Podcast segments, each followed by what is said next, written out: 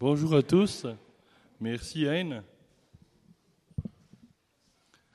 Euh, Aujourd'hui, il n'y a pas d'école de dimanche parce qu'ils sont tous partis au camp.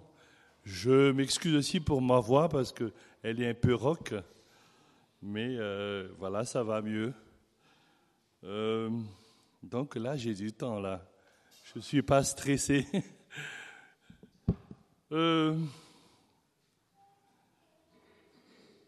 cette année, on sait que... C'est quoi le thème déjà? Ensemble, servant l'Éternel. C'est dans Josué 24, 15. Et euh, pour ce quatrième trimestre, le sous-thème c'est Ensemble, montrant le cœur de Dieu au monde. Ensemble, montrant le cœur de Dieu au monde. Et comme il s'agit de cœur de Dieu, on va commencer par voir à travers sa parole comment il est ce cœur de Dieu.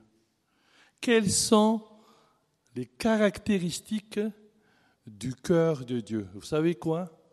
Quand j'ai préparé ce message, waouh j'ai pu voir toute une liste.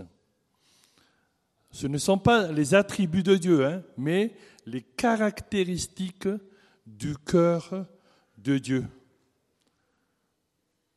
Et euh, on va voir ça et au fur et à mesure, euh, on verra comment montrer au monde, justement, ces caractéristiques du cœur de Dieu. Donc, dans un premier temps, on va connaître, on va essayer de connaître à travers sa parole le cœur de Dieu. Alors que dit la Bible à propos du cœur de Dieu? Comment il est? Et la Bible décrit plusieurs caractéristiques du cœur de Dieu à travers des versets, des passages, des histoires. Et on va voir ce matin quelques-unes. Comme je vous ai dit, je vous ai dit tout à l'heure, il y en a plusieurs, il y en a au moins, je pense, une quinzaine, pas moins d'une quinzaine de caractéristiques on va voir quelques-unes aujourd'hui. Et euh, la plus évidente, à mon avis, hein, c'est quoi, d'après vous, la caractéristique de cœur de Dieu? C'est l'amour. C'est l'amour. L'amour est incontestablement la caractéristique la plus importante, ça c'est mon avis, hein, du cœur de Dieu. Du moins, c'est parmi les trois premiers. D'ailleurs, dans 1 Jean, chapitre 4, verset 8 euh, et verset 16, il a été dit deux fois que Dieu est amour. Dieu est amour. Non seulement Dieu est la source d'amour, mais lui-même, il est amour. Cet amour de Dieu est décrit comme un amour inconditionnel,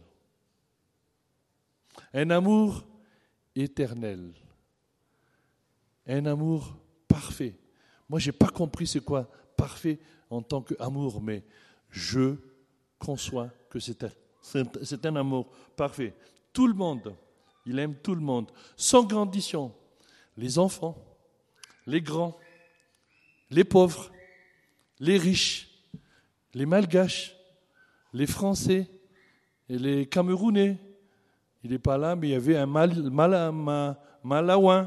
les Tchadiens, etc.. Mais aussi les voleurs. Dieu aime les meurtriers. Dieu aime les brigands. Surtout, il aime ses enfants. Je parle de nous, enfants de Dieu. Il nous aime, il nous aime avec nos forces telles que nous sommes, avec nos faiblesses. Tu as une faiblesse, des faiblesses, Dieu t'aime tel que tu es mais il t'aime aussi avec tes forces. Et Dieu ne l'a pas dit seulement je t'aime, n'est-ce pas? Mais il l'a prouvé. Ce n'était pas que des paroles comme ça en l'air, mais il l'a prouvé. Vous savez, le vrai amour, si quelqu'un dit vous aime, qu'il vous aime, j'allais dire, n'y croyez pas tant qu'il ne montre pas. Parce que un amour devrait se traduire par des actes par des actions. Et Dieu n'a pas dit juste comme ça. Il l'a prouvé. Et qu'est-ce qu'il a fait? Vous le savez? Il a cloué son Fils unique, bien-aimé, sur la croix, Jésus-Christ, pour me remplacer, pour te remplacer, pour nous remplacer. Pourtant, cette personne n'a pas du tout péché, ça vous le savez. Nous, nous avons péché. Et nous méritons la mort, la mort éternelle. Mais il nous aime tellement, tellement, tellement qu'il nous a donné son Fils unique, Jésus-Christ, afin que quiconque croit en lui ne périsse point, mais qu'il ait la vie éternelle. Jean 3, 16. Donc c'est ainsi l'amoureux de Dieu. Mais euh, il y a une chose que j'ai tout à l'heure, je ne comprendrai jamais. Et je pense que nous ne comprendrons jamais, avec notre cerveau humain, cet aspect de l'amour de Dieu inconditionnel, parfait et sans limite. Nous n'avons qu'à accepter. Est-ce que tu acceptes cet amour de Dieu? Il y a des gens qui ne l'acceptent pas. Pourquoi? Parce qu'ils ne croient pas que ça les concerne. Tu sais, ça te concerne. Parce qu'ils ne croient pas que c'est la vérité. Et pourtant, c'est la vérité. Alors comment montrer l'amour de Dieu au monde? Il y a plusieurs manières. Mais là, on va citer juste trois façons. Comment montrer cet amour de Dieu au monde La première, c'est de partager cet amour en l'annonçant aux autres. En tant qu'enfants de Dieu, nous avons ce privilège d'expérimenter l'amour de Dieu par le salut en Jésus-Christ, n'est-ce pas? Et nous devons le partager. Ne le gardons pas pour nous. Partageons ainsi l'évangile avec amour. Dans 2 Timothée chapitre 4 verset 2, il est dit prêche la parole. Insiste en toute occasion, favorable ou non. Reprend, censure, exhorte avec toute douceur et instruisant. Comment montrer l'amour de Dieu au monde? Partagez-le. Parce que toi, tu as reçu. Deuxième chose, comment montrer l'amour de Dieu au monde? Une autre façon, c'est de manifester cet amour aux autres. Manifester cet amour aux autres. Dans 1 Jean chapitre 3 verset 18, il est dit, Petits enfants, n'aimons pas en parole ni avec la langue, mais en action et en vérité. Ce verset nous enseigne que l'amour véritable ne se limite pas aux paroles. Je l'ai déjà dit tout à l'heure, mais je le répète parce que ça, ça nous concerne. Il doit également se manifester par des, actions. Alors, faisons des efforts pour nous intéresser aux gens. Est-ce que tu t'intéresses aux gens? Ce n'est pas évident de s'intéresser aux gens, des fois? Faisons des efforts pour les écouter, à les comprendre. Cela fait partie de l'amour. Puis soyons prêts à aider, à consoler et à soutenir ceux qui sont dans le besoin.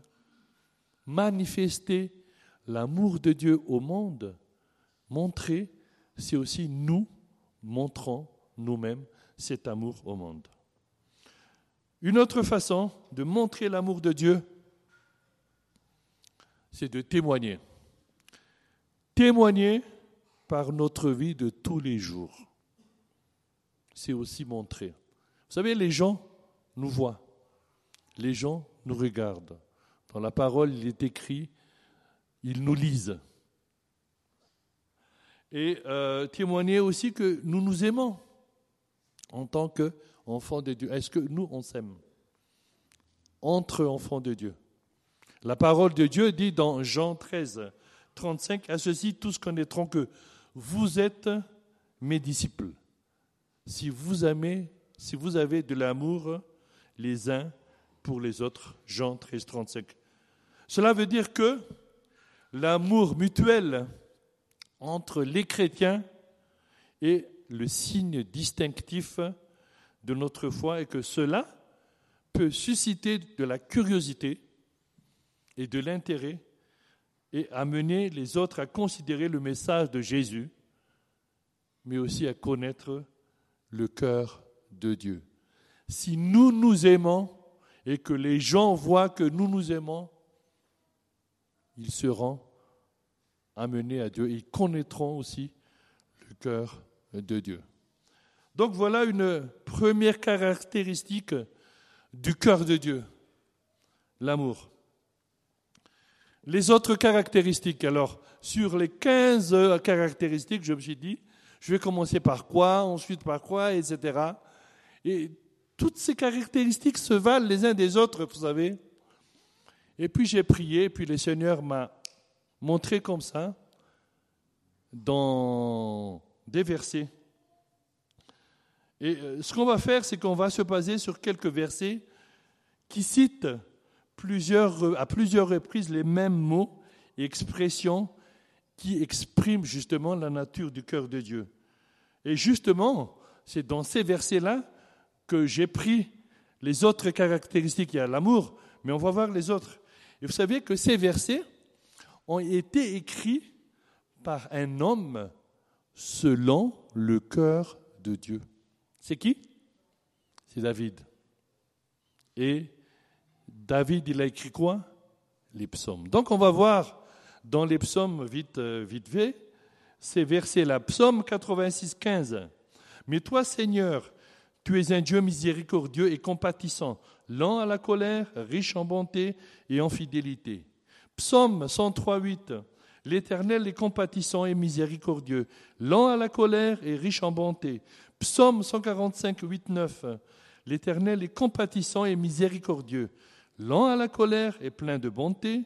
L'Éternel est bon envers tous et sa compassion s'étend sur toutes ses œuvres. Et le dernier que je vais lire, où on peut puiser justement les caractéristiques du cœur de Dieu, c'est Dieu lui-même qui l'a dit à Moïse. C'est dans la bouche de Dieu quand euh, euh, il l'a dit à Moïse dans une nuée, c'est dans Exode 34, 6, et c'est les mêmes mots. Il est dit, et l'Éternel passa devant lui et s'écria, L'Éternel, l'Éternel, Dieu miséricordieux et compatissant, lent à la colère, riche en bonté et en fidélité. C'est Dieu lui-même qui l'a dit.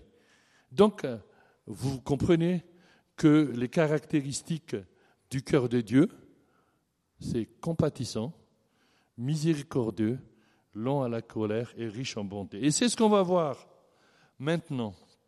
Après l'amour, donc, on va voir la compassion. Qu'est-ce que la compassion? C'est quand la compassion selon Dieu, la compassion de Dieu. Alors, dans l'Ancien Testament, en hébreu et dans le Nouveau Testament en grec, le mot compassion signifie avoir pitié, avoir une tendre affection, aimer profondément.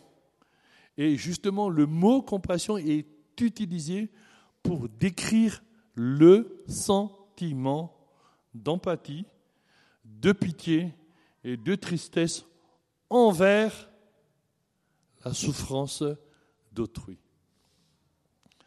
Et vous savez, Jésus-Christ, justement, a montré de la compassion pour les personnes souffrantes, comme les malades, par exemple, les pauvres, les pécheurs, les opprimés, les affligés. Il guérissait les malades par compassion. Il nourrissait les foules affamées par compassion. Et il pardonnait les pécheurs par compassion compassion, souffrance. Vous savez, Dieu n'est pas insensible aux souffrances des gens. Dieu n'est pas insensible aux souffrances des gens et les souffrances des gens touchent le cœur de Dieu. Donc la, compassion est, un aspect important de la nature de Jésus, de son cœur, et elle est présentée comme un modèle pour les chrétiens envers les autres. Donc on va voir là quelques exemples de compassion dans le Nouveau Testament. On va voir Jésus, compassion, à compassion au peuple d'Israël lorsqu'il voit la foule qui a faim. C'est dans Matthieu, on va lire Matthieu chapitre 15, verset 32. Jésus, ayant appelé ses disciples, dit, Je suis ému de compassion pour cette foule, car voilà trois jours qu'ils sont près de moi, ils n'ont rien à manger, je ne veux pas les envoyer à jeun, de peur que les forces ne leur manquent en chemin. Jésus a compassion des gens qui ont faim. Et tout de suite après, qu'est-ce qu'il a fait Excusez-moi. Pour nourrir cette foule, il a fait le miracle de la multiplication des pains et, des poissons. Un autre exemple de Jésus toujours. Jésus a compassion de la veuve de la ville de Naïm lorsqu'elle pleure la mort de son fils. Dans Luc chapitre 7 verset 13, on lit Le Seigneur l'ayant vue, donc la veuve, fut ému de compassion pour elle et lui dit Ne pleure pas. Il a eu compassion quand il a vu la veuve pleurer parce que son fils est mort. Et qu'est-ce qu'il a fait? Jésus, il a fait le miracle de faire ressusciter l'enfant, le Fils. Et troisième compassion de Jésus, ce sont les deux aveugles au bord du chemin à la sortie de Jéricho. On le voit ça dans Matthieu chapitre 20, verset 34. Ému de compassion, Jésus toucha les yeux des deux aveugles donc, et aussitôt ils recouvrèrent la vue et le suivirent. La compassion de Jésus. Remarquez que chez Jésus, la compassion est toujours suivie de quoi? D'une action. Il a eu ce sentiment, mais après il a agi vite. Alors comment montrer la compassion de Dieu au monde? Comment nous, nous allons montrer cette compassion de Dieu au monde? Excusez-moi. Avant de répondre à cette question, on va se poser une question, des questions même. Sommes-nous sensibles aux souffrances des gens? Es-tu sensible aux souffrances des gens? Ou est-ce que tu es indifférent? Est-ce que je suis indifférent? Est-ce que nous sommes indifférents aux souffrances des gens? Est-ce que nous voyons les souffrances des gens ou est-ce qu'on les ignore? Vous savez, c'est possible qu'on ignore, qu'on soit indifférent, même en tant que chrétien, d'être insensible aux souffrances des gens. Et on va voir quelques façons pour montrer et manifester justement la compassion de Dieu. La première chose, la première façon que je vais dire, je vais citer, c'est d'agir nous-mêmes en pratiquant la compassion. Pratiquer la compassion. Il peut s'agir de soutenir pour soulager les souffrances ou d'offrir de l'aide à des gens qui sont dans les besoins, des gens défavorisés, des malades, des affamés, comme Jésus l'a fait, ou aux personnes en détresse. Peut-être qu'il faut écouter, avoir une écoute active aux gens, prendre le temps d'écouter les préoccupations des gens, les peines des autres, et offrir un soutien émotionnel et consoler avec la parole de Dieu. Pratiquer la compassion. Est-ce que tu pratiques la, la compassion? On peut être aussi gentil avec les autres sourire à un étranger. Vous savez, il y a des chrétiens qui ne sourient presque jamais. Je voudrais vous voir sourire. Ou encore dire bonjour à, un voisin. Dis bonjour à ton voisin. Mais c'est vrai que ce sont des choses, mine de rien, mais qui font partie du fait de pratiquer la compassion. Évidemment, prier. Prier pour ceux qui sont malades, ceux qui sont dans le besoin, ceux qui sont dans la souffrance et ceux qui ont besoin d'encouragement. Pratiquer la compassion, prier pour les gens. Puis, raconter. Raconter ce que Jésus a fait dans la Bible. On a eu trois exemples tout à l'heure. Raconter ces choses pour toutes ces personnes souffrantes. Et puis partager. Partager la bonne nouvelle aux gens pour que les autres puissent aussi découvrir le salut en Jésus-Christ. Pratiquer la compassion, c'est aussi partager la bonne nouvelle. Et enfin, témoigner. Témoigner de ce que Dieu a fait dans ta vie, dans ma vie. On a eu des épreuves, des souffrances. On en est sorti. Témoigner ces choses pour la gloire de Dieu. Pratiquer la compassion. Donc en agissant ainsi, nous montrons et nous reflétons la compassion de Dieu.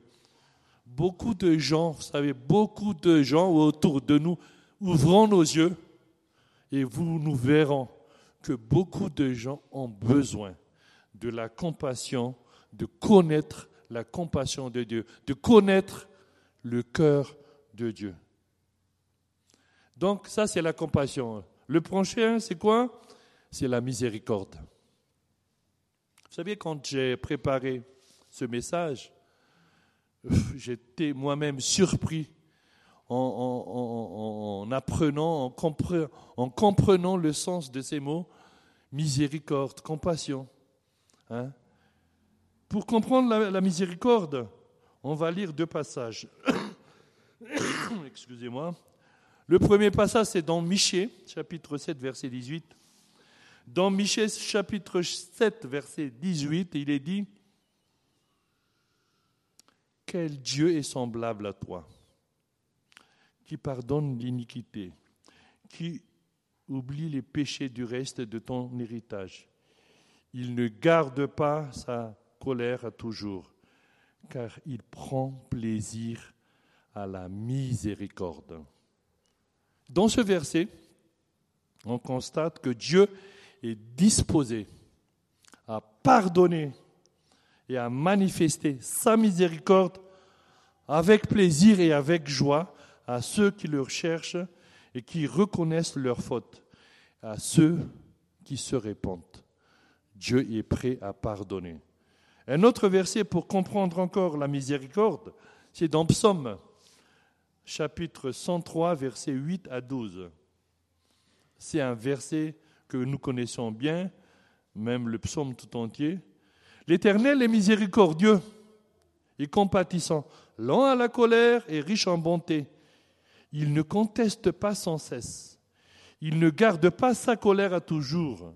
Il ne nous traite pas selon nos péchés. Il ne nous punit pas selon nos iniquités. Mais autant les cieux sont élevés autour de la terre, Autant sa bonté est grande pour ceux qui le craignent, autant l'Orient est éloigné de l'Occident, l'Occident, autant il éloigne de nous nos transgressions.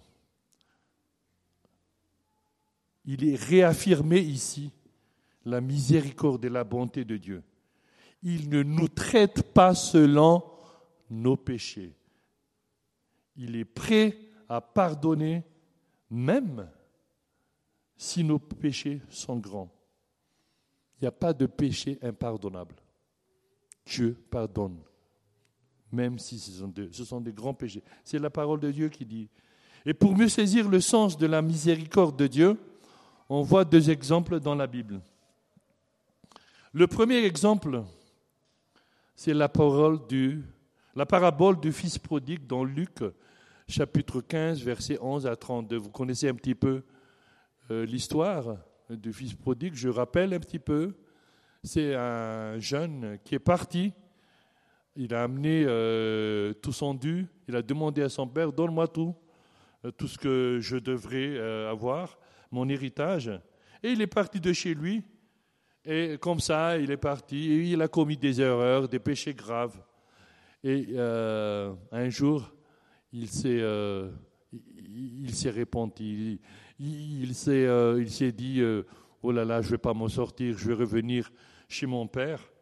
Donc je, je caricature un petit peu et je résume un peu.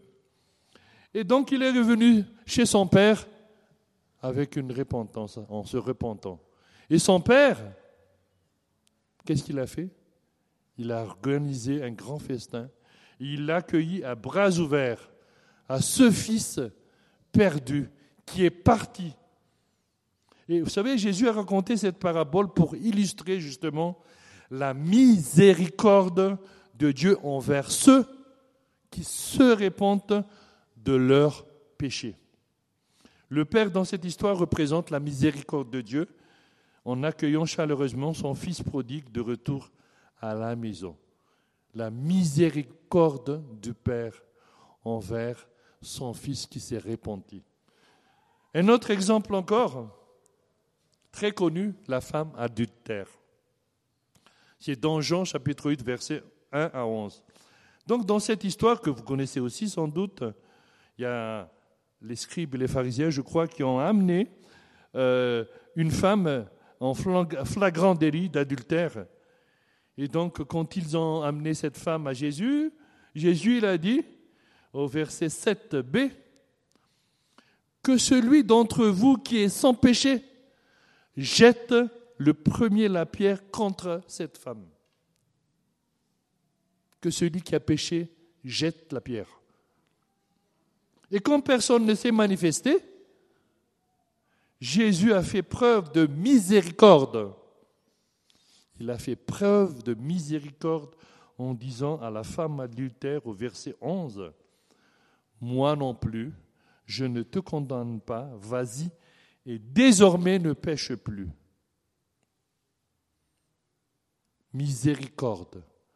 Dieu est toujours là pour nous, prêt à nous pardonner et à nous accueillir, quelle que soit la gravité de nos péchés.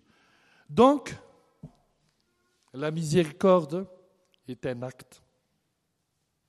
Est un acte de Dieu qui consiste à suspendre ou à diminuer la punition que le châtiment ou le châtiment que les pécheurs mériteraient en raison de leurs actions.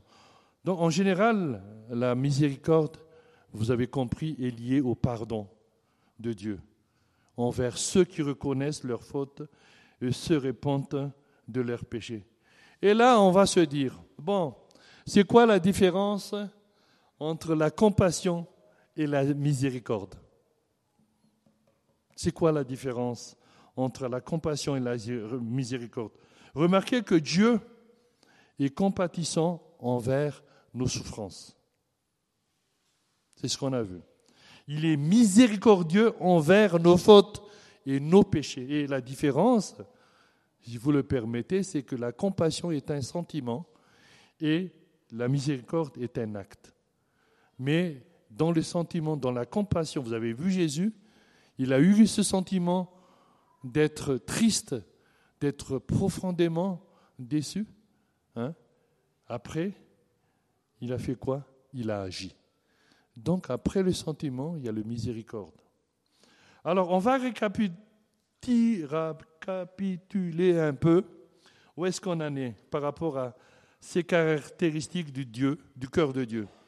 On a vu l'amour, la compassion, la miséricorde, et on va poursuivre encore par rapport à ces psaumes. Le prochain, c'est quoi? Lent à la colère. On va aller un peu vite là. Je sais que j'ai le temps. Merci Seigneur.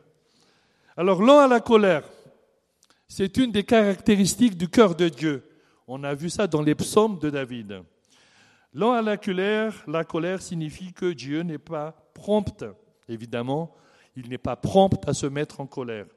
Il est patient et tolérant envers les fautes des autres de l'humanité, donnant aux gens le temps de se repentir et de changer leur comportement. Dieu est lent à la colère. Et lent à la colère, quelque part aussi, il y a, il y a une notion de patience, n'est-ce pas?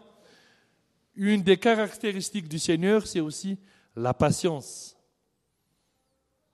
Dites-vous bien, et je me dis bien, dites-nous bien que le Seigneur est patient envers nous. Honnêtement, si le Seigneur n'est pas patient, nous connaissons ce qui aurait pu nous arriver. Le Seigneur est patient.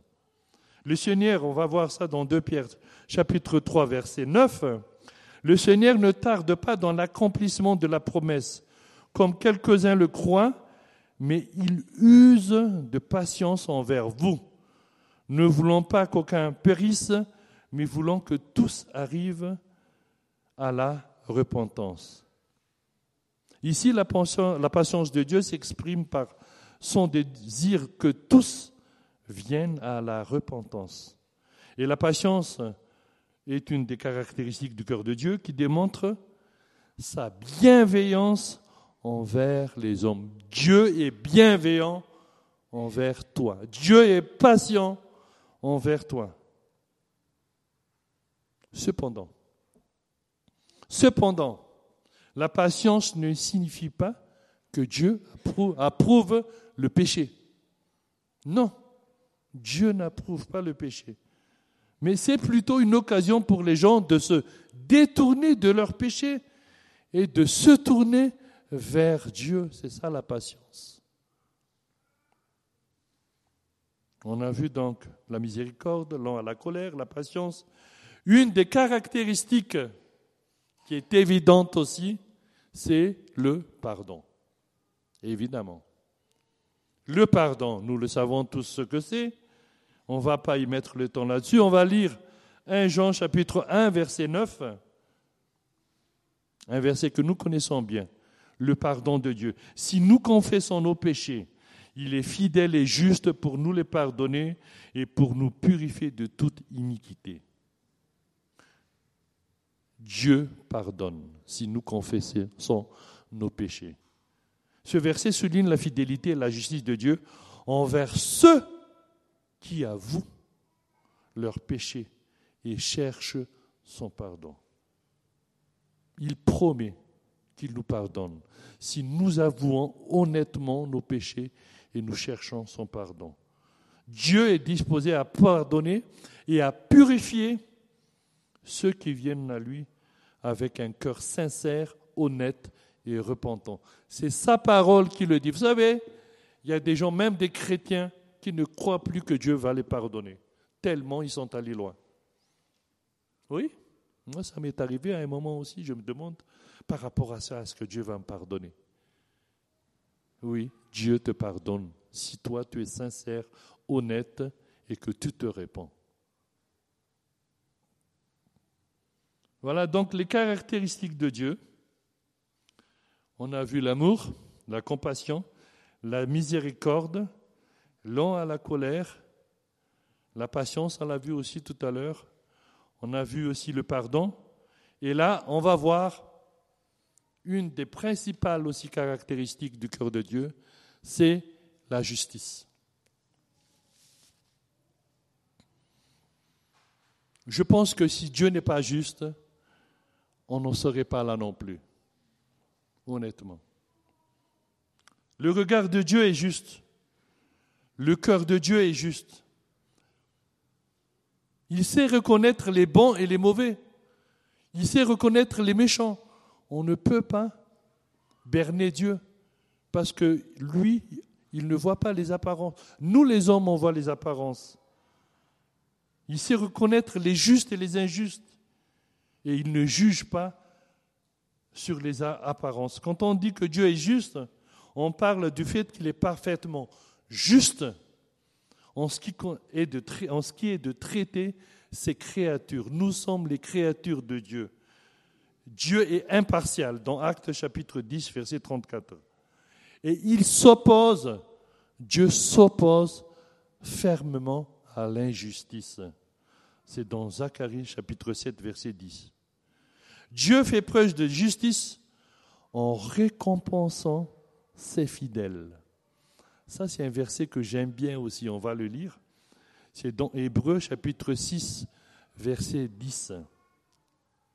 Qu'est-ce qu'il est dit? Dieu n'est pas injuste pour oublier votre travail et l'amour que vous avez montré pour son nom, ayant rendu et rendant encore des services. C'est pour vous encourager, pour nous encourager à travailler pour Dieu. Il n'est pas injuste pour oublier. Et il est également juste aussi en infligeant des punitions. Ça, on va le lire dans Colossiens chapitre 3, verset 25. Celui qui agit injustement recevra le salaire de son injustice. Et il n'y a pas de favoritisme. Dieu est juste. Et la justice exige que les coupables soient punis pour leurs crimes et que le péché soit puni. C'est ça la justice de Dieu. Cependant, on a vu que Dieu aussi, il est miséricordieux. Et donc, qu'est-ce qu'il a fait? Il a trouvé une solution. Il a trouvé un moyen de pardonner les péchés sans compromettre sa justice. Et qu'est-ce qu'il a fait? Il a envoyé son Fils unique qu'il aime bien à notre place pour nous justifier. Et il nous suffit de le croire, de l'accepter, d'accepter Jésus comme notre Sauveur, notre Seigneur. Jésus-Christ cloué sur la croix pour nos péchés. Excusez-moi. Donc la justice est une caractéristique du cœur de Dieu. Une autre caractéristique, la sainteté. Eh oui, évidemment. Dieu est saint. Son cœur est plein de sainteté. La Bible décrit la sainteté du cœur de Dieu, reflétant sa pureté et sa perfection. Pur et parfait. Là, on ne peut rien comprendre. Nous sommes tellement impurs et tellement imparfaits qu'on a du mal à comprendre la perfection et la pureté. Mais c'est ça notre Dieu. Amen. Il est pur, parfait, saint. Et, euh, euh, et, voilà. Donc Dieu est saint sans aucune tâche. Il n'a pas de tâche. Et ne supporte pas le péché. Dieu ne supporte pas ton péché. Mais Dieu t'aime. Il ne supporte pas le péché, mais il aime le pécheur. Ça aussi, ce sont des choses qu'on ne comprend pas. Mais c'est la vérité. Dieu t'aime, mais il n'aime pas ton péché. D'autres caractéristiques, tant qu'on a vu tout ça, et puis en a d'autres que je ne vais pas le faire parce que là, euh, bon, c'est encore 9h30. Donc, euh, il y a la sainteté, on a vu riche en bonté. Dieu est riche en bonté, c'est dans les psaumes qu'on a vus. Dieu, évidemment, est un Dieu de grâce. Dieu est fidèle. Le cœur de Dieu est un cœur joyeux aussi, évidemment. Et puis, il y a de la paix dans son cœur. Amen. Donc, c'était connaître le cœur de Dieu avec, on a vu ses principales caractéristiques. Ce qu'on va faire maintenant, bien qu'on a vu un petit peu, c'est comment montrer le cœur de Dieu au monde. On a vu à travers les caractéristiques comment montrer, mais on va voir d'une manière générale sur euh, deux choses. Comment montrer le cœur de Dieu au monde? Comment montrer? Vous savez, Dieu veut compter sur toi pour montrer son cœur au monde. Dieu veut compter sur nous. Dieu veut compter sur son Église pour montrer son cœur au monde. On a vu tout à l'heure ses caractéristiques. Et il nous a choisis pour cette noble tâche. Amen. Merci Seigneur. Même si ce n'est pas toujours évident. Hein? Dans 1 Pierre chapitre 2, versets 9 à 10, on va lire. Qu'est-ce qu'il est dit? À nous, Dieu a dit, vous, au contraire, vous, toi, moi, nous, vous êtes une race élue. Est-ce que tu crois que tu es une race élue?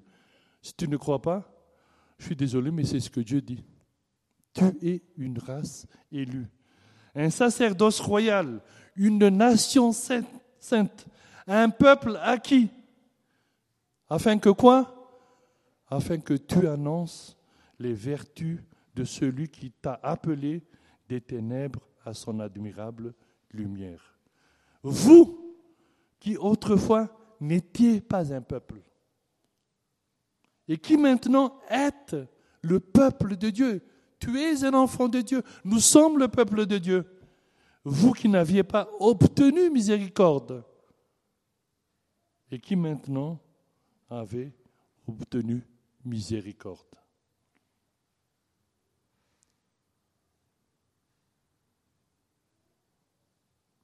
Amen. Comment montrer le cœur de Dieu au monde?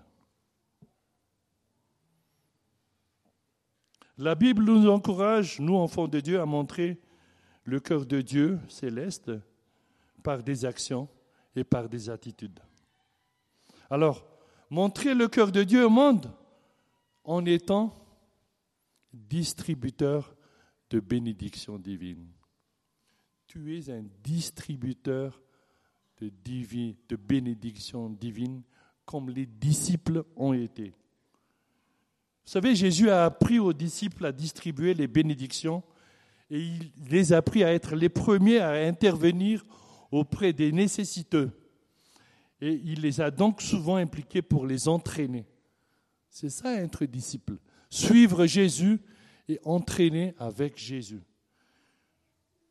Les 5000 personnes à qui on a donné à distribuer, à qui on a distribué les pains et les poissons, par les mains des disciples. Qui était la source? C'est Jésus. Et qui étaient les distributeurs? C'était les disciples. Les mains des disciples. On voit ça dans Matthieu 14, chapitre 14, versets 13 à 21. Donc nous aussi, toi, tu es appelé à être distributeur des bénédictions divines à être porteur de vie aussi en Jésus. Au lieu de se demander, oh, comment servir Dieu? Allez découvrir les besoins des autres, les besoins de chacun autour de nous et agissez. Nous avons quelque chose que Dieu peut utiliser. Il y a toujours quelque chose en nous que Dieu peut utiliser. Ne dites pas j'ai rien j'ai rien. Non, tu as quelque chose que Dieu peut utiliser. Quand les foules, la foule était affamée, il y avait les cinq pains et les deux poissons du petit garçon, mais il y avait les mains des disciples. Ils n'avaient que leurs mains. Et Dieu les a utilisés pour les bénir. Donc confiez à Dieu ce que toi tu as et tu verras tu verras sa gloire. Dieu veut t'utiliser. Les miracles des pains et des poissons commencent. Vous savez quoi? Il a commencé quoi ces miracles? Ce miracle, c'est quand quelqu'un a constaté et a dit ces personnes ont faim. Vous savez, le problème des fois, c'est que nous ne voyons pas. Nous ne regardons pas. Nous, euh, nous fermons les yeux, carrément. Ou nous ignorons. Ou nous sommes indifférents. Mais quand quelqu'un a dit ces personnes faim, c'est alors que les disciples découvrent que Jésus peut utiliser ce qui est disponible, comme j'ai dit tout à l'heure, les cinq pains et deux poissons, et puis leurs mains pour les distribuer.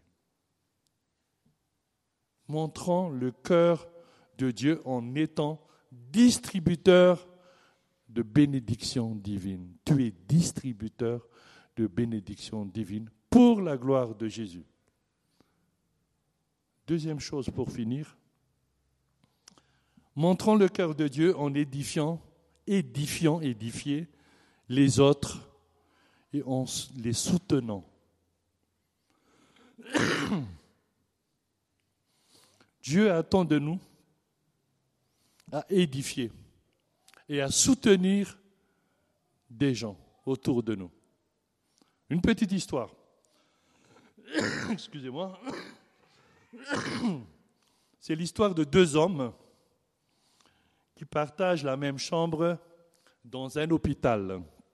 Donc, euh, comme ils partagent la même chambre, ils se sont liés d'amitié.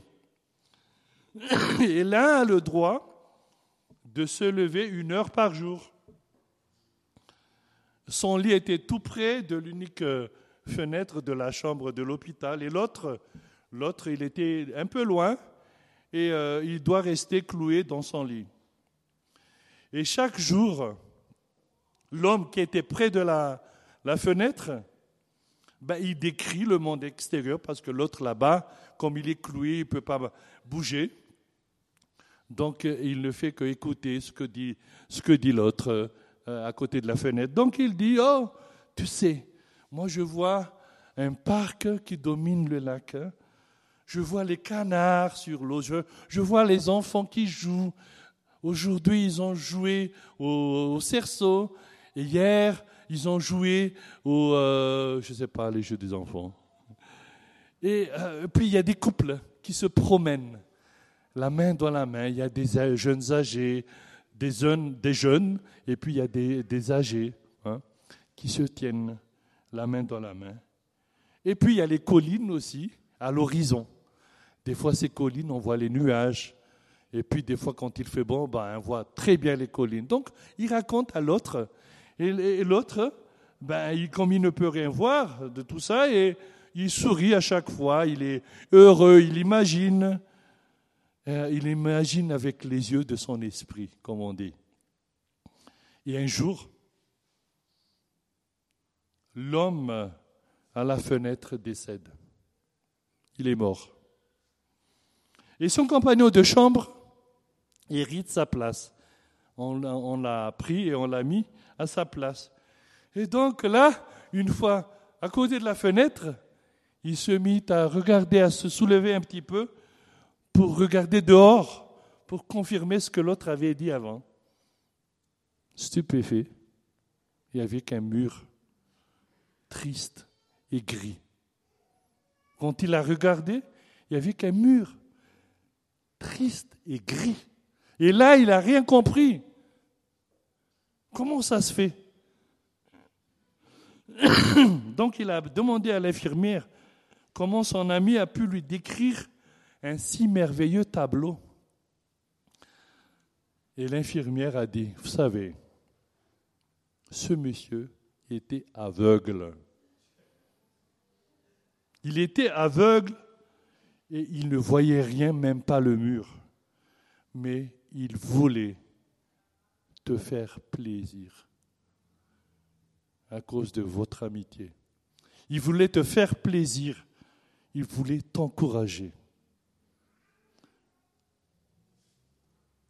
Dans Romains chapitre 15, verset 2, en français, courant, il est dit que chacun de nous cherche à plaire à son prochain pour son bien, pour le faire progresser dans la foi. Édifier, soutenir, encourager les autres est un vrai plaisir, surtout si votre propre situation est loin d'être idéale.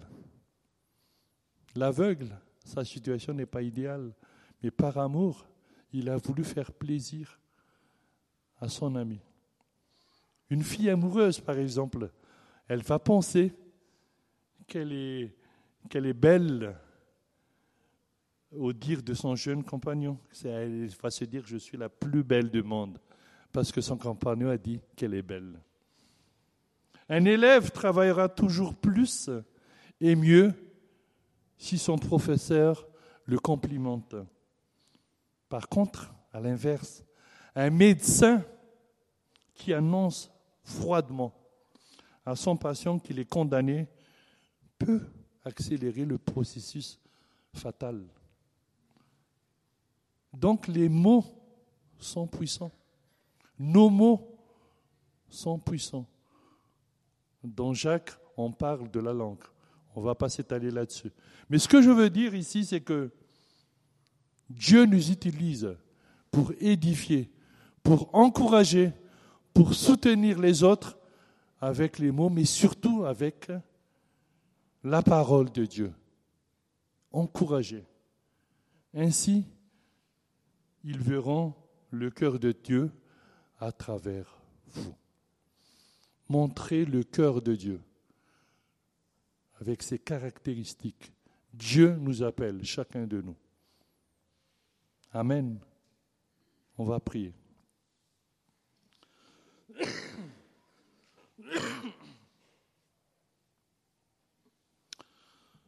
Merci Seigneur pour ces paroles. Merci pour euh, ton cœur, plein d'amour, plein de compassion, miséricordieux. Tu es lent à la colère, riche en bonté. Tu es patient envers nous, Seigneur. Mais tu es un Dieu fidèle aussi. Ta grâce nous suffit, Seigneur. Et nous sommes là devant toi, devant toutes ces choses. Nous nous humilions vraiment, Seigneur.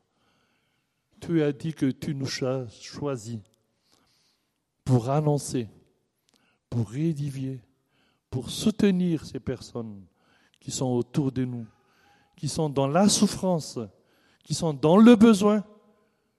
Et quand on ouvre les yeux, il y en a tellement, Seigneur. Et nous demandons pardon, Seigneur, si nous avons failli. Pardon si nous avons fermé les yeux. Pardon si nous avons ignoré. Pardon si nous étions indifférents par rapport à ces gens.